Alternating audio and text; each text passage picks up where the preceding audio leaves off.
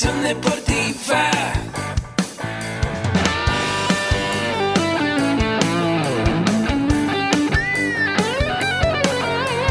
Yo soy Ahmed. Somos guerreros. Hola, bienvenido a la Asociación Mexicana de Educación Deportiva. Soy el doctor David Lezama, presidente de AMED, y es para mí un gusto darte la bienvenida a estos podcasts. Este programa está diseñado para compartir contigo conocimientos de los temas que nos apasionan a todos los que amamos el físico-constructivismo y el fitness y queremos mantener un estilo de vida saludable. Hablaremos entonces de entrenamiento, de nutrición, de suplementación, de farmacología y de un tema que cada vez toma más importancia, el marketing deportivo digital. Tendremos como invitados una gran variedad de opiniones y profesiones, entrenadores, nutriólogos, profesores de AMED, químicos farmacobiólogos, médicos, preparadores físicos y desde luego deportistas. Sus historias, consejos y testimonios te ayudarán a aumentar tus conocimientos y desde luego también tu número de entrenos de clientes, haciendo más exitosa y profesional tu profesión de entrenamiento deportivo. También aprenderás técnicas más eficaces del marketing que te ayudarán a monetizar esta profesión. Si quieres saber más de nosotros, visítanos en la casa virtual de la familia Med, www.amedweb.com. ¿Qué tal amigos? ¿Cómo están? Muy buenas tardes, buenas noches, buenos días, dependiendo del horario en el que nos estás escuchando. Te doy la bienvenida a un nuevo episodio de tu podcast, AMED, el deporte de la nutrición y el emprendimiento deportivo más cerca de ti. Como sabes, AMED con un clic te ofrece cursos y diplomados enfocados a los cuatro principales pilares que conforman la familia AMED. El pilar de nutrición deportiva, el pilar de entrenamiento, el pilar de emprendimiento deportivo y el pilar de desarrollo personal. Mi correo electrónico asesor3 para que me puedas mandar lo que más te ha gustado de este episodio. Como sabes, mi nombre es César Pérez y el día de hoy me encuentro bien contento de tener aquí en el espacio al licenciado de nutrición Roberto Muñoz, que sé que todos ustedes, o la gran mayoría de ustedes lo conoce, ponente en AMED, además también antropometrista por Isaac 1 y además estudiante de la licenciatura en acondicionamiento físico y recreación de la primera generación LAFIR en AMED. Además, una persona que eh, también dentro de las actividades que desarrolla, bueno, pues él da consulta y además tiene un programa, es conductor del programa de Muscle Mag, la voz independiente del fisicoculturismo y fitness, y el día de hoy está aquí para compartirte el tema de la composición corporal en la nutrición deportiva. ¿Qué tal, Roberto? ¿Cómo estás? Hola, ¿qué tal? Pues yo muy, muy gustoso de estar nuevamente aquí. Ya tenía meses que no me invitaban, estaba casi, casi vetado, ¿no, ¿No es cierto? Pero eh, la verdad es que es un gusto nuevamente poderles compartir algún tema y además que este es un lugar mágico donde siempre están eh, personalidades de gran conocimiento y para mí es un honor que yo vuelva a estar aquí. Muchas gracias, César. Gracias, Roberto. Y bueno, pues para empezar el tema del día de hoy que nos trae es composición corporal en la nutrición deportiva, platícanos la importancia de este tema hoy día para todos nuestros queridos escuchas, atletas, deportistas? ¿Por qué es importante que aborden el tema? Claro que sí. Bueno, la composición corporal es algo secundario a lo que buscamos con la nutrición. Si bien es cierto, primero vamos a abordar que la nutrición deportiva tiene dos vertientes. Una de ellas es el deporte de alto rendimiento, es decir, mejorar tu rendimiento, valga la redundancia, ¿no? Y la otra vertiente, pues es la estética corporal, que es lo que busca la mayor parte de la población que va al gimnasio. Cuando tú vas al gimnasio estás buscando bajar tus niveles de grasa corporal, aumentar tu masa muscular. Si habláramos de algún deporte, están buscando tener más fuerza, más potencia, tener mayor velocidad. Claro que esas son capacidades que se desarrollan por medio del entrenamiento, sin embargo tiene que haber una nutrición. Y para esto tenemos que tener previamente una medida que es a partir de la medición de la composición corporal. Entonces por esa razón es bien importante el abordar este tema de la composición corporal. Perfecto. ¿Para qué más sirve este tema? Ya nos decías, hay diferentes herramientas para hacerlo, pero ¿para qué más sirve este tema de la composición corporal? Bueno, hay, hay muchísimos eh, objetivos de la composición corporal que eh, pues muchos atletas necesitan minimizar su grasa corporal. ¿sí? Esto es con la finalidad de que sean más ágiles o dependiendo, dependiendo del deporte, estarás de acuerdo que una persona que hace fondo de 10.000 metros no puede estar pesado ni muy musculado. ¿Por qué? Porque va a perder una velocidad. De hecho, pues en algún tiempo que estuvimos eh, haciendo nuestras prácticas en CONADE, pues vimos mucho esa parte que incluso había que hacerlos que perdieran masa muscular, había que catabolizarlos para que pues no estuvieran tan pesados, porque ya se habían pasado de masa muscular, así que se habían pasado de mamados, ¿no? Prácticamente. Sin embargo, en el culturismo es distinto, ¿verdad? Que ahí estamos hablando de la mejora de la estética corporal. Ahí es distinto, ahí tienes que tener mayor cantidad de masa muscular para que sea óptimo tu desempeño en la tarima. Por eso es importantísimo determinar los objetivos de cada persona, no todos es igual. Otro punto es que además del peso y la grasa corporal para aspectos biomecánicos, ya hablábamos de que se necesita pues tener una agilidad para que tú puedas tener eh, un rendimiento óptimo para ser velocista, por ejemplo, ¿no? O la potencia. Entonces, tiene que ver con la cantidad de masa muscular y grasa corporal y claro, con los nutrientes que tú estás aportándole a tu cuerpo.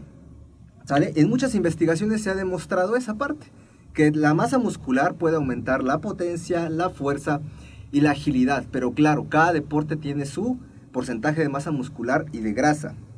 Ahora ya yéndonos de lleno, ¿qué otras cosas, no? Nos Sí. puede servir. Es un indicador de nutrientes en la dieta. ¿Cómo es esto? Bueno, pues si un atleta tiene una grasa corporal mayor, obviamente hay que reducir la cantidad de calorías, a lo mejor hay que reducir los carbohidratos porque tenemos en cuenta que por cada gramo de glucógeno que se almacena, se almacenan 3 mililitros. Entonces esa persona, por supuesto que va a crecer. Cuando tú ves un músculo grande, está compuesto por agua y por glucógeno. Entonces dices, un, un gramo de glucógeno, tres... almacena 3 mililitros de agua. Ok, tres litros Es por esa razón que cuando una persona está en el famoso volumen muscular, pues se ve grandote. Porque además hay retención de líquido intramuscular. No nada más es como dice la gente, ah, es que tengo retención de líquido. Tienes lonja, no tienes retención de líquido. Tienes grasa corporal mayor. Entonces hay que bajar los porcentajes de carbohidrato y las calorías, todo depende, ¿no? Otras personas pueden tener lo contrario, un bajo nivel de grasa corporal, pero por ejemplo, si es una persona de natación, no le conviene tener un porcentaje de grasa corporal bajo. ¿Por qué? Porque la grasa corporal le da mayor densidad y lo hace que flote. Si la persona tiene mucha masa muscular, se va a hundir. ¿Qué es lo que le puede pasar a nuestro colega Ángel Jaramillo que estuvo en la mañana, no? Tiene una masa muscular más grande que su porcentaje de grasa y sabe nadar y es profesor de natación, pero si él tiene mayor masa muscular, le va a costar más trabajo porque se va a hundir. Sí. Tiene que mejorar sus habilidades, justamente. Entonces, si una persona se dedica a eso, pues tiene que enfocarse en eso. Eh, otro punto es que eh, se puede medir la efectividad deportiva. ¿sí? Esta efectividad deportiva pues es una herramienta importante ya que la mayoría de los deportistas quieren obtener músculo y perder grasa, pero pasa también con los de alto rendimiento, ellos no pueden pensar en aumentar su masa muscular. También vi un caso ese tiempo cuando estuvimos ahí en, en esa organización, eh, que un basquetbolista pues decían que tenía mucha masa muscular, pero yo, yo, que estoy en el medio del culturismo decía, pues no tiene nada, ¿no? Pero claro que comparado con los demás compañeros tenía más masa muscular. Entonces, eh, obviamente él era más lento, no tenía la misma eficacia que sus compañeros. Por Claro. supuesto que eso le estaba perjudicando. Entonces, no pueden estar musculados. Yo siempre cuando llega a consulta, es que hago tal deporte. Bueno, ¿quieres ser eficiente en tu deporte o quieres estar musculado? No, es que quiero ser eficiente en mi deporte, pero quiero verme musculado. No podemos las dos, porque o es un objetivo o es el otro. O sea, sí es verdad que con masa muscular, si tú llevas un tiempo y te adaptas y sabes manejar esa cantidad de masa muscular, puede ser efectivo, pero regularmente por eso hay protocolos y por eso hay estándares donde hay efectividad de los deportistas. Ok. Otro es que no solamente se evalúa el porcentaje de grasa, piensan que con la los métodos de la composición corporal son para medir el porcentaje de grasa nada más y no es así. Realmente ahí podemos obtener tanto el porcentaje de grasa como el porcentaje de masa muscular o masa libre de grasa, que una cosa es masa muscular y otra cosa es masa libre de grasa. ¿Cuál es la diferencia de La diferencia. La masa libre de grasa es todo menos grasa, ¿sí? Es la masa muscular, la piel, los huesos, los órganos, agua. Eso es masa libre de grasa. Y masa grasa pues solamente es masa grasa. Por eso es diferente masa libre de grasa que masa muscular. Otro punto es que eh, cuando una persona ha sufrido una lesión, un deportista que casi no se da, ¿verdad? Por supuesto que sucede a diario que se lesionen. Bueno, pues los deportistas requieren que estés evaluando la composición corporal, porque ¿qué pasa cuando un deportista está inactivo? Sube de peso, sube de peso, pierde masa muscular. pierde masa muscular, catabolismo. Exactamente, entonces es importante estar evaluando qué está sucediendo en esa masa muscular, en ese porcentaje de grasa, pues para ver qué plan de acción empezamos a tomar y qué vamos a hacer posteriormente, que es importante adelantarnos a la situación. Ok. Y más que nada son atletas de alto rendimiento. O si eres culturista y vas a competir y una semana tuviste que detenerte por X o Y, o, o te vas a someter a un proceso quirúrgico, bueno, pues hay que estar evaluando esa parte y a partir de ello dar la nutrición adecuada para una persona que está en cama. Bien. Y más que estamos buscando cuidar la masa muscular. Eh, otro punto que es la prueba de composición corporal puede ser tranquilizadora. ¿Por qué? Porque es bien cierto que tú te subes a la báscula, o una mujer, se sube a una báscula y pesa 60 kilos. Y llegan cuatro semanas al seguimiento y pesa lo mismo. ¿Qué pasa? Se ponen dramáticas. Ay, no bajé de peso, vale gorro la vida y me apliqué, aunque a veces nos han aplicado, ¿verdad? Pero si me apliqué mucho, entonces resulta ser que en realidad su composición corporal cambió. Por eso el peso no nos es importante, no nos es... Solamente es una referencia, pero no es determinante. Puedes pesar lo mismo, pero aumentaste grasa, perdón, aumentaste masa muscular y bajaste grasa. Y eso lo puedes notar por tallas. Entonces lo que pasa es saber, pesas lo mismo y tus tallas, no, pues es que incluso me quedan más flojitas las blusas o la- el pantalón, etcétera. Bueno, pues entonces estamos comprobando con la medición de composición corporal que hubo un cambio, no solamente fue cuestión de peso. Entonces, por ahí, por ahí vamos con esos puntos. Es, es, por eso es que es importante. Y otro punto, desórdenes alimenticios. ¿Qué pasa con ese? Cuando unas chicas tienen trastornos alimenticios, hay que estarlas. Cuando tienes sospecha, alguien me dice, no, pues es que estoy viendo que mi hermana vomita o mi hija tiene ciertas actitudes, no quiere comer, le tiene miedo a los alimentos, etcétera, etcétera, etcétera. Bueno, pues hay que estar midiendo a esa persona porque muy probablemente esté perdiendo peso aceleradamente. Entonces generalmente son las anoréxicas, que son huesitos forrados de piel, y hay que empezar a hacer acción, a tomar acción. ¿Qué hay que hacer? Pues empezar a hacer la estrategia nutricional y tratamiento psicológico, porque no solamente es cuestión de, de no quiero comer, es, es conducta que viene de, de nuestro sistema nervioso. Entonces, para todos esos, esas- esos puntos nos sirve el poder evaluar la composición corporal. Si yo no evalúo la composición corporal, yo no voy a tener una efectividad ni en objetivo de estética corporal. ¿A qué se refiere la estética corporal? Bajar de peso, incrementar en masa muscular, verme bien o como modelito marcaditos. Bien. Y la pregunta aquí es cómo medirla. O sea, ¿cómo, cómo, ¿Cómo cómo se hace? ¿Cómo empiezo? ¿Qué herramientas utilizo? Hay varios métodos, Hay varios métodos de medición, pero se van a dividir en dos. El método directo. El método directo es justamente uno que tienen que hacer una disección de la persona o del atleta. Cosa que eso sucedió en Bruselas cuando se empezaron a hacer los estudios y gracias a eso tenemos desarrolladas algunas fórmulas, como la de Matieska para determinar la masa muscular o algunas otras fórmulas. A partir de eso, a partir de cadáveres, ahorita no se puede hacer, o sea, no te puedo abrir para determinar tu composición corporal, ya la determiné, pero padre, ¿no? Y quedó todo, ¿no? Claro. Y el método indirecto es que se va a medir algo que se va a calcular, pero va a haber un margen, Margen de error. Claro. Y resulta que, eh, bueno, ese es un método indirecto, pero va a haber un método doblemente indirecto, ¿Cuál es ese? que va a ser la antropometría. Ahorita vamos a desglosar poquito a poquito. ¿Por qué doblemente indirecto? Porque indirectamente va a medir un monito que quién sabe si está estandarizado para la medición. Y si está estandarizado, aún así tenemos errores, somos seres humanos. Y además va a ser otra, otro método por medio de las fórmulas. Por eso es doblemente indirecto. Indirectamente tú vas a medir, indirectamente vas a hacer un cálculo. Y hay infinidad de fórmulas. Que no quiere decir que una sea mejor que otra. Es individualizado el, el proceso y depende del tipo de deportista y lo que se esté buscando, cuántos pliegues. Pero ahorita vemos esa parte. Perfecto. Eh, estos métodos indirectos, por, por ejemplo, van a determinar la cantidad de grasa corporal que se tiene, pero no solamente la grasa corporal, sino también la masa muscular, también la cantidad de agua. Y bueno, hay diferentes técnicas de, de- de cálculo, ¿no? Eh, ¿Cuál es, la, ¿Cuál es la más conocida dentro del medio? Ya, ya nos decías ahorita con la antropometría, pero ya en la realidad, ¿qué se hace? En la realidad los más conocidos son la bioimpedancia eléctrica, que es con la famosa tanita, cuando te subes a la báscula y agarras otro, otro, otro implemento de metal, y por medio de corriente eléctrica va a determinar tu porcentaje de grasa, masa muscular, agua, edad metabólica, etcétera, etcétera, etcétera. Pero, pues es un poco imprecisa, ¿Por qué depende del costo? Si tienes un InBody, bueno, se acerca un poquito más.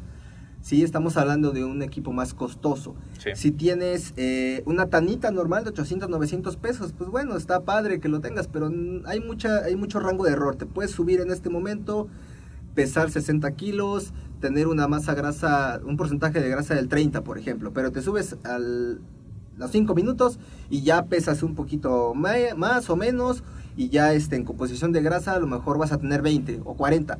Todo depende de la hidratación porque esta corriente eléctrica se distribuye por medio de la hidratación. Entonces puede alterar, si estás deshidratado puede decir que tienes más masa grasa, si estás hiperhidratado va a decir que tienes más masa muscular. Entonces eso nos va a afectar, ¿sale? Entonces eso es, es uno de los métodos. Otro de los métodos es la antropometría. La antropometría, pues es uno de los métodos este, indirectos que te comentaba que pues va a ser por medio de una persona que va a evaluar y a través de esto por medio de fórmulas. Ok, ya que se habla del tema de la antropometría, yo creo que desde ese contexto, ¿qué nos puedes platicar? ¿Qué es la antropometría? ¿Cuáles son los componentes que abarca? La, la- la manera de poder aprender a hacer esto, este tipo de, de- de medición y la importancia. Ok, antes de entrar a la antropometría, además de la bioimpedancia y otros este, elementos que sirven para la medición, solamente es para mencionarlos y conozcan algunos como el pesaje hidrostático, como el botpot, que es por medio de presión de aire.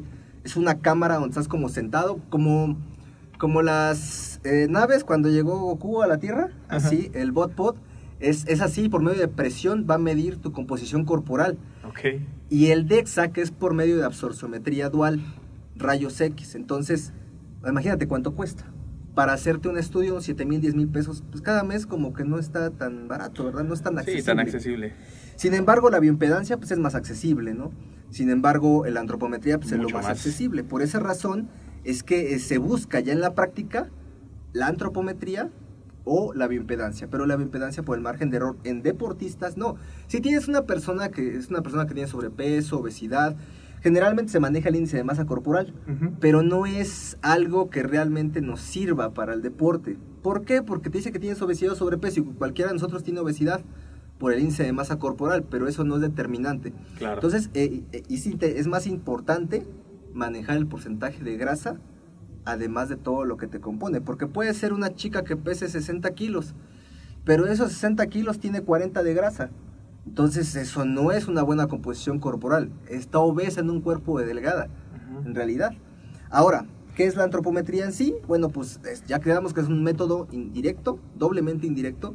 Entonces, no solamente vamos a medir peso, porque dentro de la evaluación, cuando tú llegas y tienes que eh, evaluar a una persona, es el peso, la estatura, que eso es lo básico, ¿no? A partir de ello pueden determinar si tienes obesidad o no con el índice de masa corporal, que es peso sobre altura al cuadrado. Ok, Ahora, ¿qué más mides? ¿Qué? Porque le llaman plicometría. sí.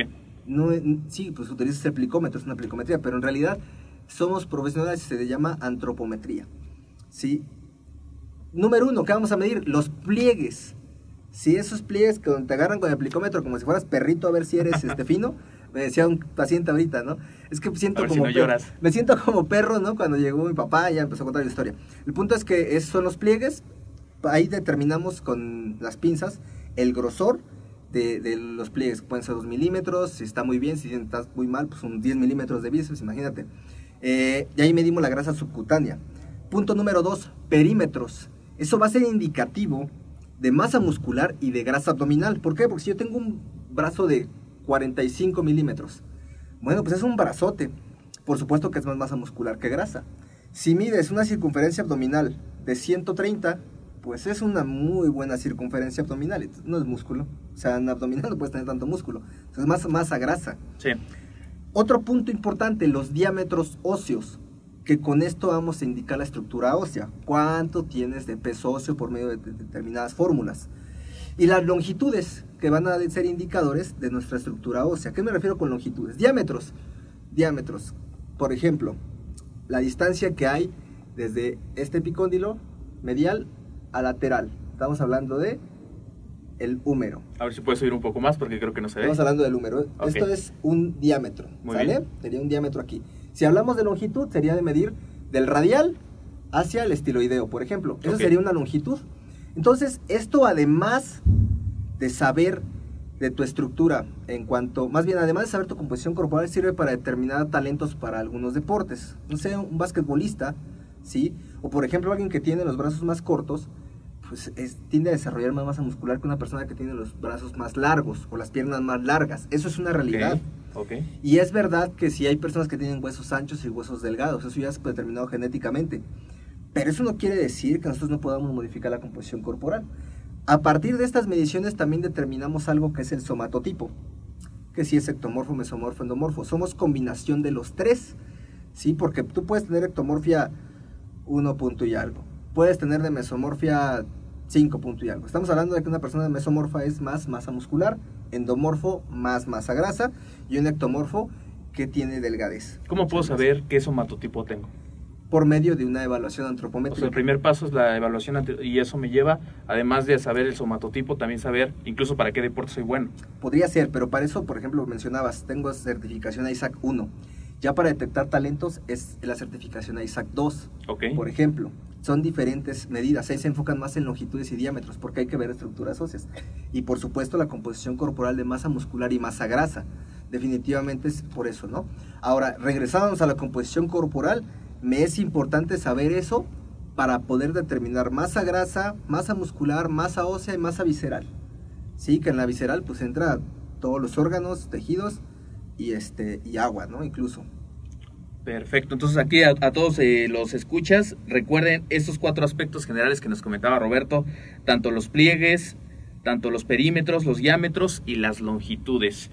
Muy bien, Roberto, ¿qué más, eh, ¿qué más nos traes el día de hoy? Que realmente aquí estamos viendo los comentarios, un tema muy interesante para todos ellos. Un ejemplo, ¿no? Por ejemplo, un atleta con cada uno de los pliegues por debajo de 10 milímetros, estamos hablando de una persona que, estamos hablando, 10 milímetros en bíceps pues es muy fácil tener, la mayoría de la población tiene 10 milímetros a menos que no hagas nada. En tríceps a veces llegas a tener más milímetros, tienes 10 milímetros, subescapular que es una zona donde se almacena más el Twinkie, yo les digo, ya, ya vi el Twinkie, ya descubrí el Twinkie, o en la zona subescapular, perdón, subescapular, suprailiaco, supraespinal, abdominal, que son las zonas que te lo- regularmente tienden a medir 16, 20, entre más, a, a más arriba. Eh, si, si hablamos de que una persona tiene todos sus pliegues por debajo de 10 milímetros, es una persona que tiene más masa magra. Ok. Realmente es un atleta, ¿sí? Si su perímetro de brazo es mayor, o sea, flexionado, ¿sí? Aquí mostrando el bíceps, digo el mío no, pero el, el del que sí tenga un bícepsote, 40 centímetros, está hablando de una masa muscular grande en sus brazos, ¿sí? Si hablamos de, por ejemplo, el diámetro, quedamos que el diámetro es, digamos, como que la anchura, ¿no? Si hablamos del diámetro en caderas bicrestal o biliocrestal, ya que le llamamos crestal, pues juntamente a las crestas ilíacas, que es donde se encuentra lo que le llaman la de la cintura como tres deditos abajo. Esa es la cresta ilíaca. Bueno, esa distancia que se tenga cuando esa, esa es menor a 26 centímetros, pues es una persona delgada. O sea, no me vas a pretender que esa persona sea alterofilia, porque no le va a dar su estructura ósea muscular. Ahora, no puedes pretender que esa persona llegue a ser olimpia tampoco, que no quiere decir que nunca lo vayan a hacer. Trabajando fuerte se puede, pero hay que aprovechar las oportunidades de nuestra estructura.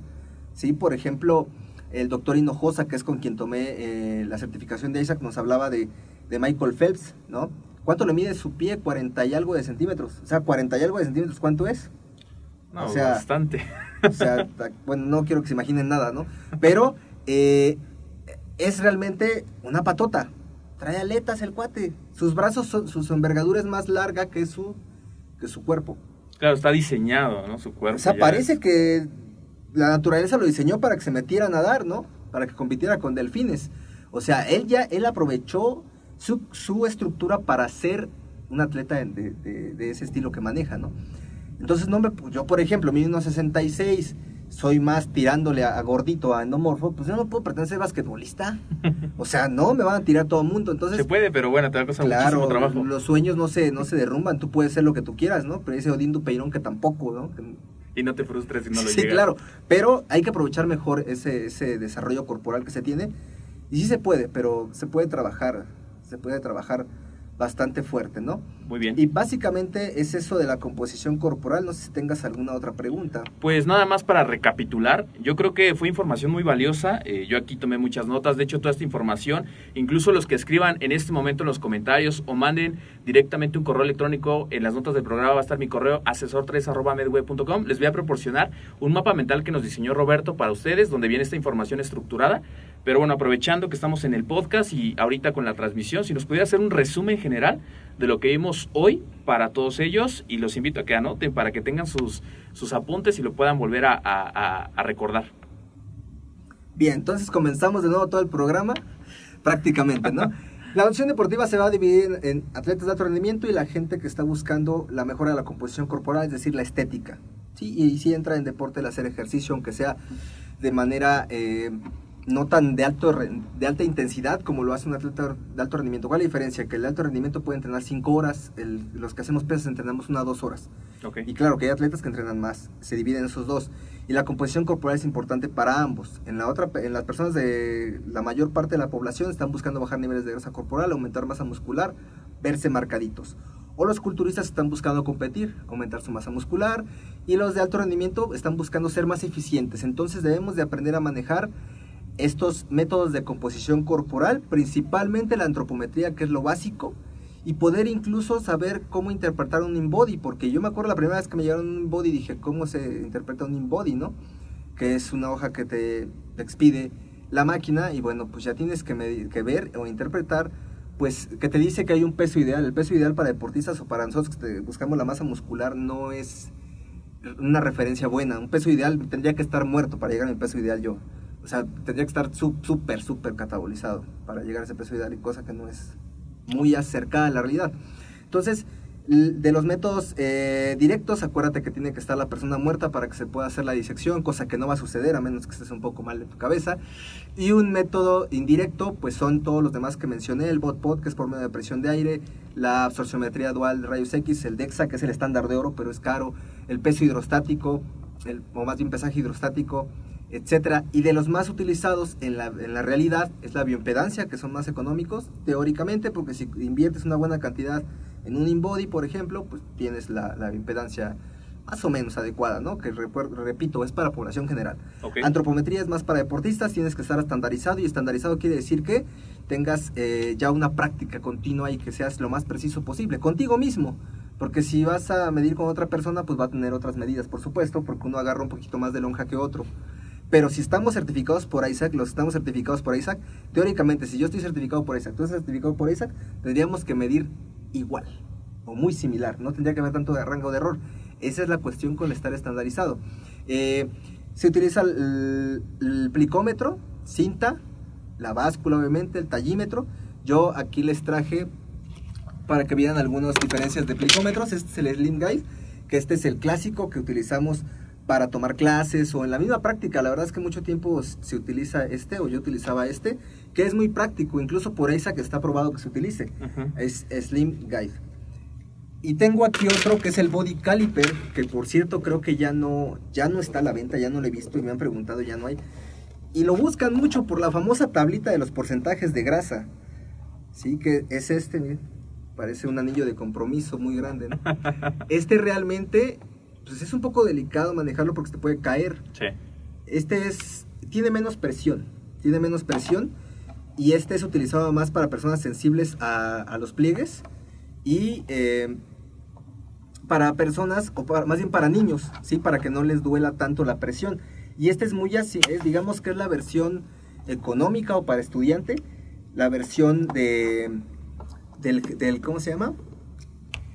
De un, uno verde que se llama, no me acuerdo ahorita del, del, del modelo, el, el Slim Guide es justamente la versión económica similar a un Harpenden, ¿sí?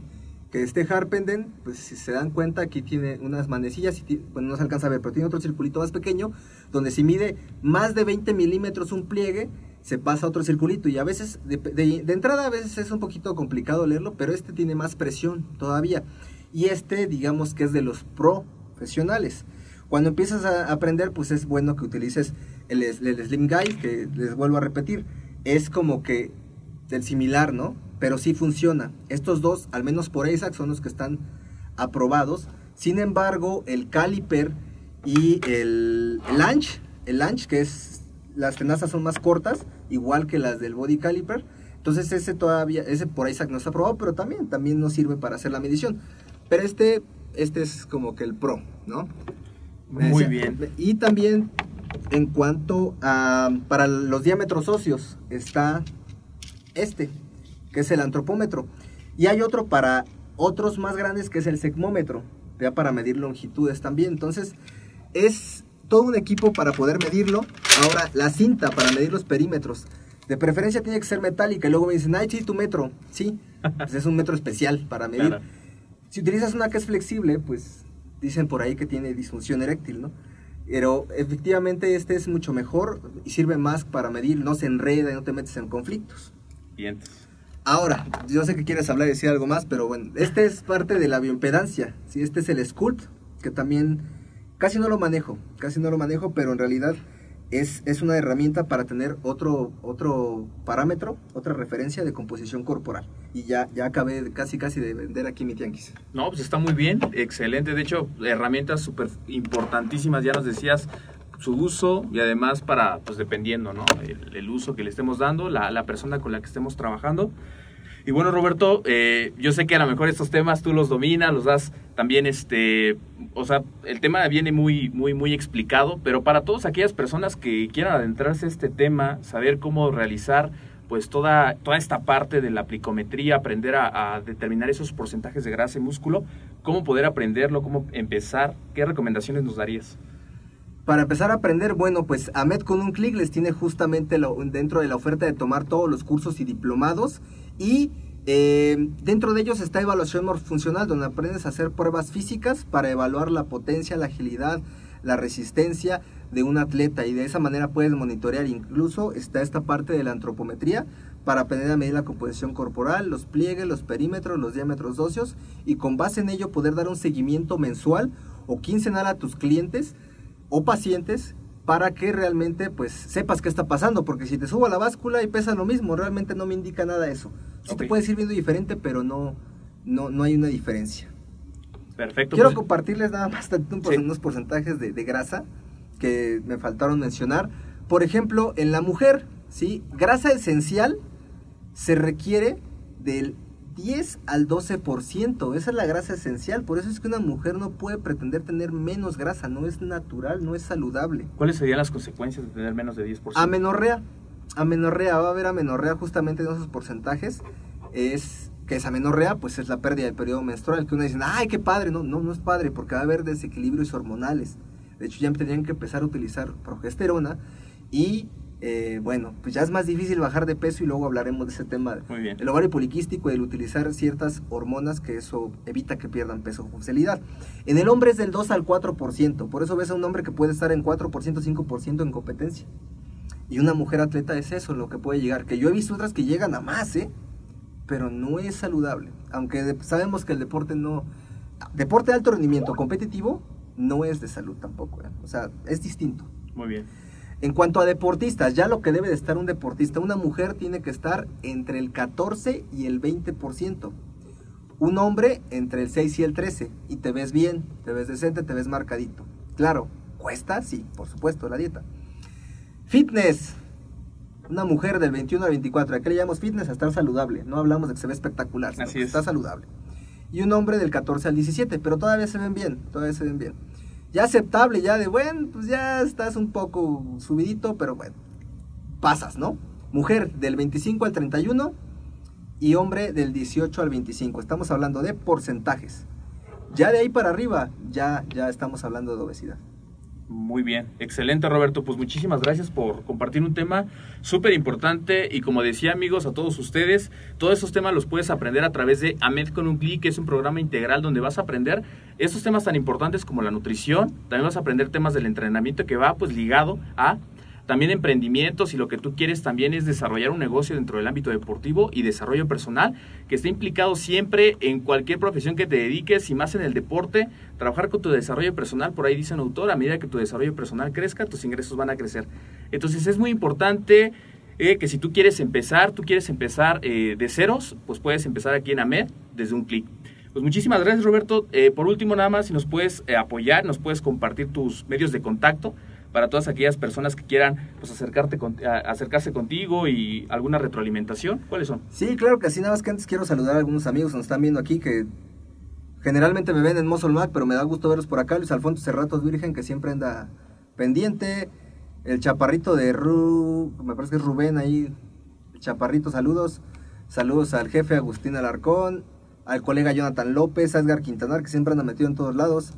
A Víctor Mayer. Víctor, ¿qué tal? ¿Cómo estás? A Michelle Talamantes, que desde Canadá nos anda viendo ahorita.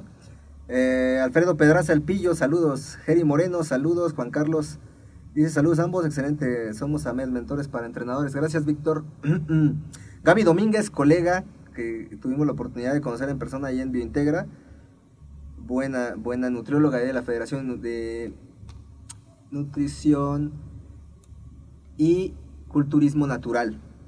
Fer García, dicen sonrían. Sí, pues, yo siempre sonrío, mi buen Fer. Michelle, ¿podría explicar por qué la bastante masa muscular cuando se suben a máquinas de bioimpedancia roja que el individuo está obeso? Bueno, pues ya lo mencionábamos, ¿no? Y como bien dices, ya lo contestamos, la bioimpedancia no es... eh, puede, puede variar, tiene, tiene un sesgo, si estás hiperhidratado o si estás deshidratado. Adalberto Jesús Meléndez, también cliente de, de años, conocido de años, también saludos. Jairo, saludos, estudiante del Instituto de Acondicionamiento Físico. Mari Carlet, nos vemos el domingo, también saludos. Hola. Marco García, brother, también le mando saludos. Y Fernando Cruz, un saludo. Y bueno, eh, yo siempre respondo algo que no me preguntan. Pero bueno, ya dimos saludos. Ahora este, mis redes sociales son eh, Roberto Ahmed. Esa es mi, mi red social para cualquier información de cursos, de asesorías. Eh, mi fanpage es Team Rocco, que ahí estamos subiendo información, estamos subiendo videos, estamos subiendo información que te sirve. Y este Instagram, Roberto Ahmed.